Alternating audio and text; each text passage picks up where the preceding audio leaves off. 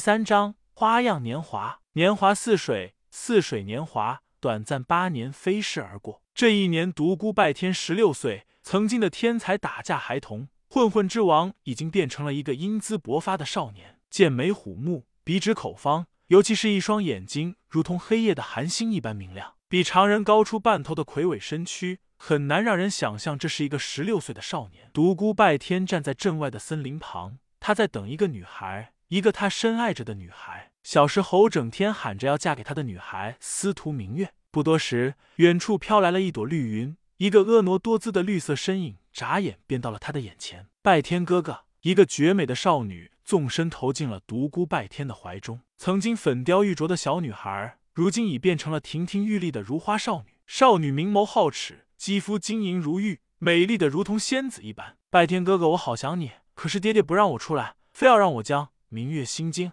练到第七重不可，熬了一个月，终于练成了。你想我了吗？独孤拜天笑道：“想。你再不出来，我就要去找你家老头子拼命了。”司徒明月娇嗔：“不许说我爹爹坏话，我爹也是为我好，我哪敢说我未来的岳父坏话？万一他知道了，把宝贝女儿藏起来，我去娶谁？”独孤拜天笑道。司徒明月满脸幸福之色，从独孤拜天怀中挣出道：“拜天哥哥，我们到森林中走一走吧。”好呀。此时正是初夏季节，林内一片郁郁葱葱，婉转的鸟鸣和偶尔受惊吓逃逸的小动物，更为森林增添了无限生机。这片森林不仅是猎人的最爱，也是独孤拜天和他那些混混朋友们的宝地。在这里，他们不仅有野味可打，还可以酣畅淋漓的拼斗，不受世俗的约束。这是一片属于他们的天地。独孤拜天对这里熟的不能够再熟了，而司徒明月却很少来这里，主要是被奶父逼着在家练武。如今家人在伴，独孤拜天少不了一番介绍。拜天哥哥，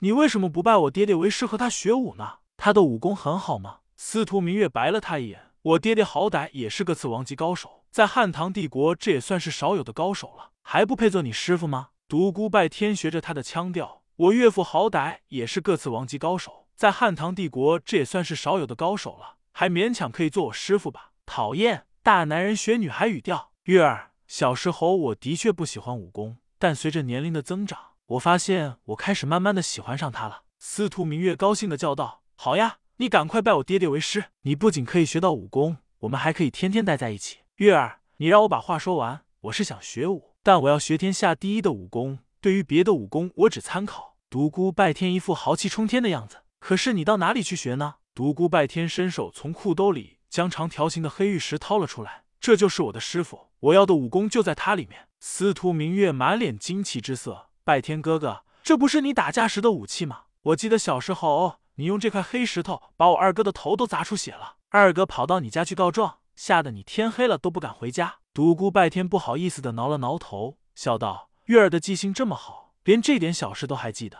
我还记得是我央求我爹爹出去找你，把你送回家的，结果气得二哥三天都不和我说话。”独孤拜天道。还是我的小月儿乖，那小子打架输了就赖皮，不过还真挺想他的，好久没跟他过招了。什么时候把你二哥偷偷放出来？司徒明月笑道：“就知道打架，我可不敢再偷偷帮他逃出来了。上次就因为偷偷帮你给他传了张纸条，结果被我爹狠狠罚了一顿。我二哥可是我爹爹重点培养的对象，对他比谁都严格。不过即使我帮他逃出来，你也不是他的对手了。切，他可是我的手下败将。”独孤拜天吃道：“士别三日，刮目相看。”我二哥可是一日千里，而你却只靠蛮力，一个在天天进步，另一个却在原地踏步，结果可想而知。独孤拜天道：“好，下次我用事实证明给你看。不过这块黑石头我还真是搞不懂它，它的秘密究竟藏在何处呢？”司徒明月笑嘻嘻道：“好了，我们不说这些了。我新学了一套轻功，拜天哥哥你来抓我。”说完，曼妙的身躯一下子飘舞而去，衣衫飘飘，像一只美丽的蝴蝶般。飞进了树林深处，独孤拜天在后面大叫：“好，我来了，看你往哪里逃！”他健步如飞，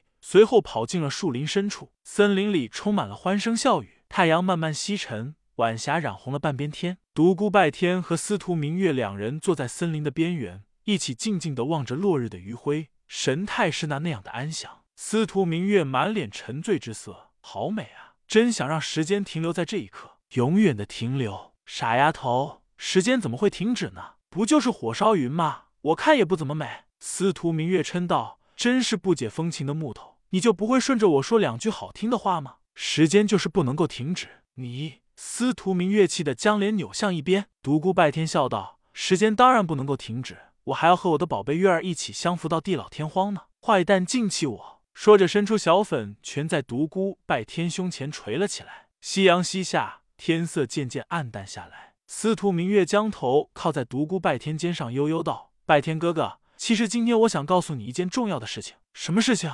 过段时间我可能要离开小镇了。我们家传的武功不太适合女子修炼，我爹爹要送我到无双国一位武学大师的门下去学艺。临走时，我可能来不及和你道别了。你一定要等我回来，等我好吗？好。”我一定等你回来。一轮明月升了起来，皎洁的月光像大片大片洁白的羽毛洒在树林中。两人回到了小镇，临分手时，司徒明月转身对独孤拜天道：“拜天哥哥，你一定要等我，我长大后要嫁给你。”说完，逃似的跑开了。好，我等你。